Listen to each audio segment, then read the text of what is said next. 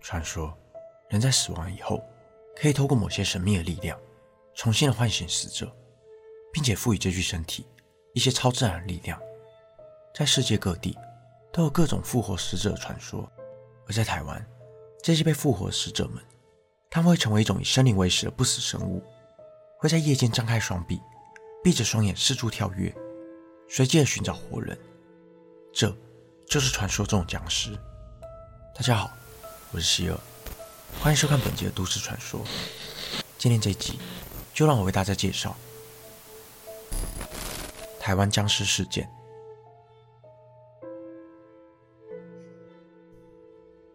相传，当一个人死亡以后，若没有被适当的埋葬，或者是进行基本的丧葬礼仪，尸体就容易招来恶灵的附身，进而成为僵尸。为了避免僵尸的攻击，人们通常会在门窗外挂上护身符，或是烧香驱邪。早期的香港曾刮起一阵僵尸旋风，以僵尸为题材的电影数不胜数，像是《僵尸先生》《一眉道人》等经典的僵尸电影。在片中，僵尸总被描绘成身着官服，用跳跃的方式行走，且特别喜爱吸人血、吃人肉，成为了无数人童年的阴影。然而，除了港片中的僵尸，在台湾各地也都曾有僵尸出没的传闻。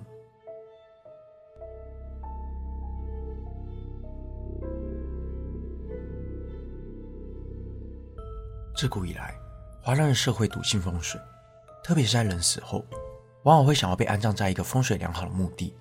在台湾南部的某个渔村里，一个名为山王山的地方，就是这样的存在。因为有着三座山丘，又临近海港。依山傍海的风水特性，自然而然的让这里成为了颇受欢迎的墓地选择。人们争先恐后，都希望能让自己过世的亲人在此处长眠。久而久之，山王山这个地方也渐渐成为了墓园，慢慢的凝聚起了阴气。一百多年前，当时正处于清朝末期，在山王山这一带的村落，开始传有村民无缘无故失踪的消息。许多人在夜晚外出工作后，就再也没有回来过。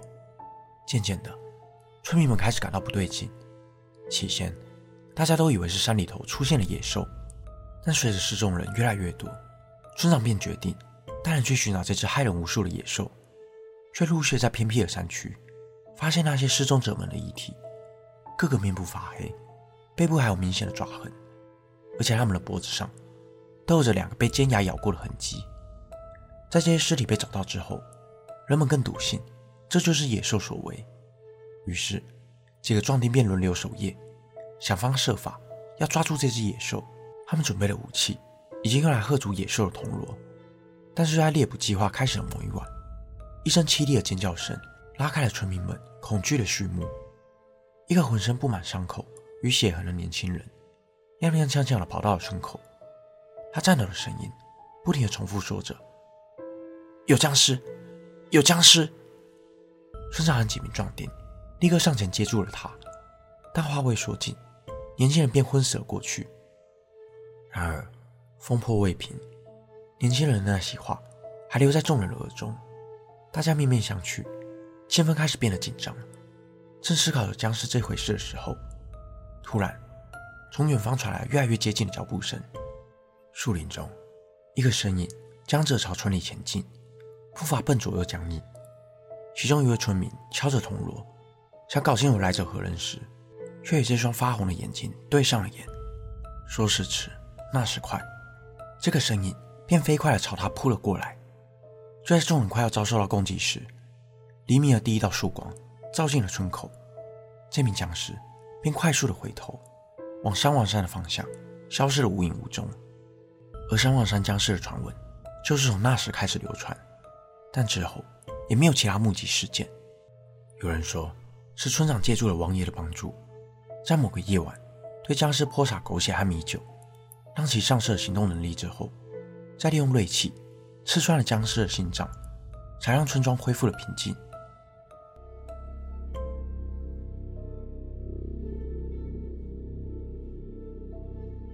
除了山王山的僵尸传说，在台东的海线区域。也曾传出诡异的僵尸事件。多年前，大武乡的一名年轻人，在某座坟墓旁的大树下，发现一具死状诡异的遗体，颈部被树枝卷绕着，明显是窒息而亡。但这诡异的死法，在当时只被警方用自杀两字草率的结案了。隔天，又有一名男子被发现死在同一棵树下，这一次，尸体的胸膛以及腹部都被刺穿，且颈部是硬生生的断裂。如此诡异的死法，渐渐在村里传出了不少臆测。有人说，男子是摔倒被裤子刺死的；又有人说，男子是遭到诅咒。各式各样的传闻不胫而走。但是奇怪的事情仍然继续发生。有村民发现，在村庄后方的坟场，几座坟墓都被挖开。而本该埋在里头的尸体，却凭空消失。几天夜里，村里的狗都不停地吹狗螺，甚至有些狗被发现死在路边，身上还布满疑似牙印的痕迹。如此离奇的事件前所未有，对于当时传统台湾社会，更是带来极度的恐惧。村长很快的就报案，请求警方的协助。接连的怪事发生，让警方也不敢掉以轻心，二十四小时不间断的巡逻。尽管如此，村里的狗还是相继的被杀害。后来，村长灵机一动，借由当地庙宇的帮助，请来了人称鬼王的钟馗附身在鸡童身上，在村里四处走动。他指示了众人，在村里的某一户人家停了下来，并示意众人，近期怪事的源头就藏在这屋子里，里头住着一个独居的老妇人。众人马上就进去搜查这栋屋子，果不其然，在床底的木板下。找到了一个鸡笼，众人挖开之后，在里面看见一具未腐化的阴尸。恐怖的是，阴尸的脚上还沾满了潮湿的泥巴，就像是刚出门回来一样。而老妇人完全不知道，自己已经与这具僵尸共度了好几个夜晚。钟馗要大家马上把这具尸体烧了，在火化的过程中，发出了凄厉的惨叫声，伴随着浓厚的尸臭味。在经过好几个小时的焚烧之后，这具僵尸才终于化为灰烬。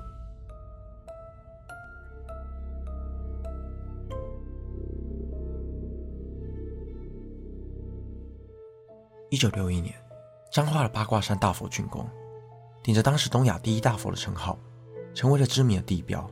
但由于地处偏僻，许多关于八卦山的诡异传说，也从那个时候开始陆续的传出。那个年代，彩色电视正开始流行。许多年以后，电视也日渐普及，家家户户都有了电视。八零年代，港片刮起了僵尸热潮，各式各样的僵尸电影不停的在电视轮播。